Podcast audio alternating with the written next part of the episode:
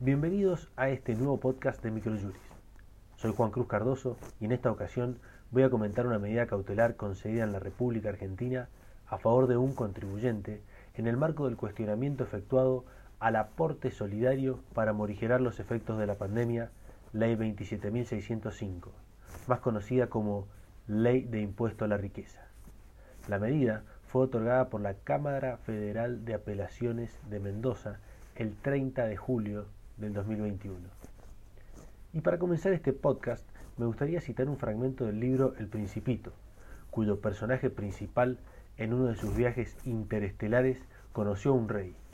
Y al final de una interesante conversación dijeron, si yo le ordenara a un general que volara de flor en flor como una mariposa, o que escribiera una tragedia, que se transformara en ave marina, y el general no cumpliera esa orden, ¿Quién de los dos, el general o yo, estaría en falta? Usted, dijo con firmeza el principito. Exacto. Hay que exigir a cada persona lo que cada persona puede hacer, dijo el rey. La autoridad reposa, sobre todo, en la razón. Si tú le ordenas a tu pueblo que se arroje al mar, el pueblo hará una revolución.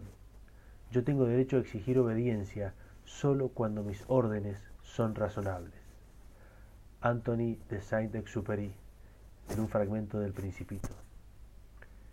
Entonces, en este contexto normativo y literario, podemos afirmar que al día de la fecha han recaído muchos pronunciamientos de diferentes tribunales federales del país, tanto a favor como en contra de la suspensión de la cuestionada norma.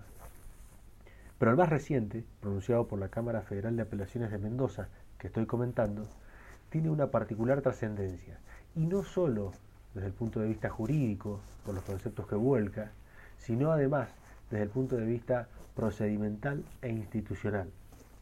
Debido a que, independientemente de lo que resuelva este fallo, hoy el máximo tribunal de la República Argentina está próximo a tomar intervención, si es que, luego de apelado el mismo, decide abrir la instancia extraordinaria para su tratamiento. Entonces, en el presente informe analizaremos lo que consideramos los motivos más trascendentes de la resolución cautelar para rechazar el planteo de la FIP.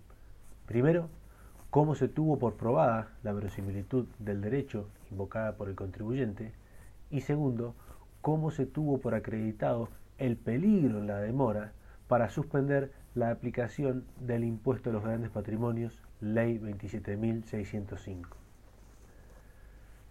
Entonces, el 30 de julio de 2021, la Sala A de la Cámara Federal de Apelaciones de la provincia de Mendoza se pronunció en los autos Rosenbit Darío Javier versus Estado Nacional y otros sobre incidente de apelación, de manera favorable al contribuyente que requirió la suspensión de la aplicación del impuesto a la riqueza. Es importante destacar que la Cámara aclaró que atento a que todo lo atiniente a la naturaleza jurídica del aporte solidario y extraordinario, su posible confiscatoriedad y el análisis relativo a los principios que pudieran verse involucrados en el cuestionado impuesto, requieren de un análisis detallado y especial, con amplitud probatoria suficiente, la cual escapa al marco cognitivo de la medida cautelar que iba a dictar. Ahora bien, hecha esta nueva salvedad, como aspectos salientes de la sentencia para confirmar la suspensión de la aplicación de la norma, destacamos que se tuvo por acreditada la verosimilitud del derecho y el peligro en la demora, según veremos. El primero de estos requisitos, la verosimilitud del derecho invocada por el contribuyente, se tuvo por acreditada con especial consideración a dos aspectos, el temporal y la residencia respecto del aspecto temporal de la norma y de la prohibición de retroactividad, la Cámara sostuvo que la Ley 27.605 fue publicada por el Boletín Oficial el 18 de diciembre de 2020 y, según su propio artículo número 10, el plexo en cuestión comienza a regir a partir del día de su publicación en el Boletín Oficial.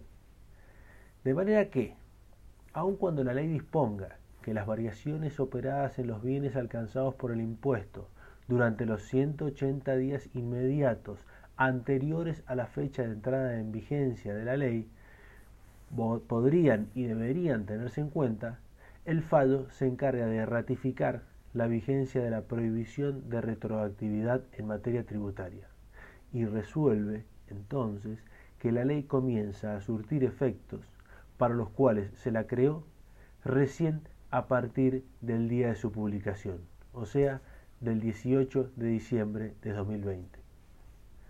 Y luego trata el criterio de residencia, analizando de una manera práctica el principio de residencia que se sienta en la legislación local de la República Argentina. En los hechos, la Cámara tuvo particularmente en cuenta, respecto del contribuyente y del Estado uruguayo a donde se había fijado la nueva residencia, las siguientes fechas. Primero, la fecha en que Uruguay expidió DNI a favor del contribuyente.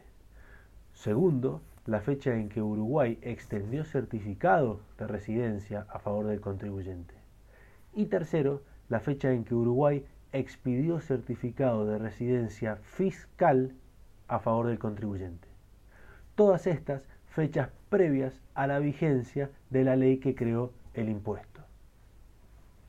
Con estos hechos acreditados y el contexto particular del caso, la Cámara rechazó el planteo del Fisco Nacional porque éste consideraba que en el caso concreto que el análisis de la residencia que debía ser efectuado era a partir del 31 de diciembre de 2019, en arreglo al texto del tercer párrafo del artículo segundo de la ley que indica que el sujeto del aporte se regirá por los criterios de residencia en los términos y condiciones establecidos en los artículos 116 a 123, ambos inclusives, de la Ley de Impuesto a las Ganancias.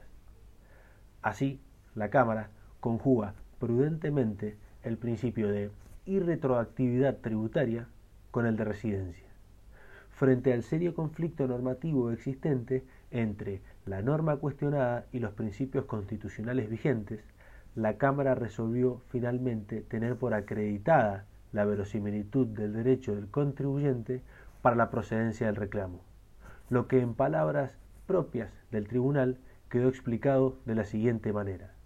La plataforma legal subsumida en la plataforma fáctica y de hecho desemboca en una colisión interpretativa de normas que termina por cerrar el círculo para la acreditación en la verosimilitud del derecho. Ahora veremos el segundo aspecto cuyo análisis anticipamos, el peligro en la aplicación del impuesto a los grandes patrimonios.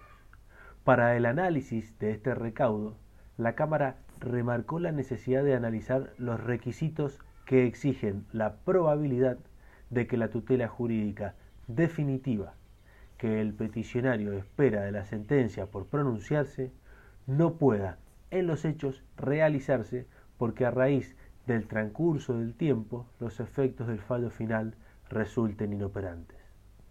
Y tal posibilidad de frustración se hace palpable y merece el anticipo de jurisdicción a los ojos de la Cámara ante la existencia de la Resolución General número 4930 del 2021, emitida por la FIP, por medio de la cual se implementa y reglamenta la Ley 27.605, poniéndose en marcha los engranajes necesarios para el inminente cobro del impuesto a todos aquellos sujetos que pudieran encontrarse comprendidos por la norma. En concreto, la norma reglamentaria analizada dispone que la presentación de la declaración jurada y el pago del saldo resultante deberán efectuarse hasta el 30 de marzo inclusive, 30 de marzo del año 2021, fijando así un plazo concreto, real y próximo para que el contribuyente se pronuncie y o incurra en serios incumplimientos que le traerán consecuencias muy perjudiciales.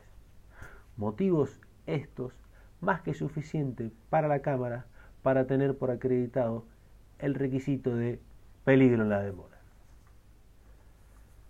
Entonces, analizados estos dos aspectos, vamos a hacer algunos comentarios finales al fallo.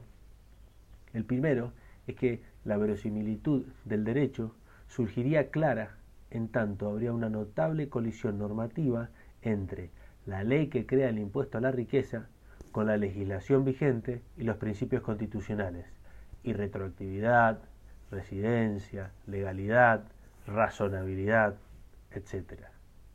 El peligro en la demora, que justifica la medida cautelar, se encuentra configurado en autos en virtud del dictado de la Resolución General de AFIP 4930 del 21, en tanto dispuso que el impuesto a la riqueza vencía el 30 de marzo del 2021 inclusive, lo que implica estar frente a un claro procedimiento determinativo y ser pasible de graves sanciones.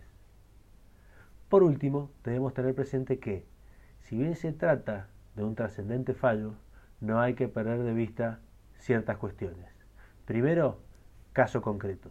Se trata de un fallo aplicado a un caso concreto y no tiene aplicación inmediata para todos los contribuyentes alcanzados por el impuesto para la riqueza, ni siquiera para aquellos que ya hicieron sus planteos. Segundo, falta firmeza. El fallo no es definitivo, o sea, con seguridad va a ser apelado por la FIB y será la Corte Suprema de Justicia de la Nación quien lo confirme, modifique o deje sin efecto, siempre y cuando decida abrir su competencia y tratamiento, dado que se trata de una medida cautelar. Y por último, la temporalidad. La medida dictada es temporal, o sea, dura los seis meses que fijó el tribunal en su sentencia. Cumplido el plazo de prohibición impuesta al fisco, la misma vence. Y este, o sea el fisco, podría iniciar las medidas que considere correspondiente contra el contribuyente, salvo que la medida sea renovada. A modo de opinión personal, puedo decir que, atento a que desde hace algún tiempo, como ya ha pasado con muchos otros impuestos en la historia tributaria de la República Argentina, existen rumores de un nuevo impuesto a la riqueza para los próximos periodos fiscales.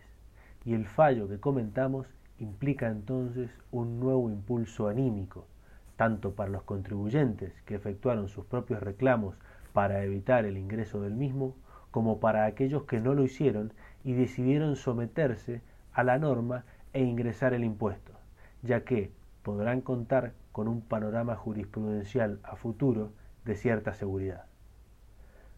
Las decisiones próximas que tome la justicia serán fundamentales y así las decisiones próximas que tomen los contribuyentes serán tomadas con mayor información.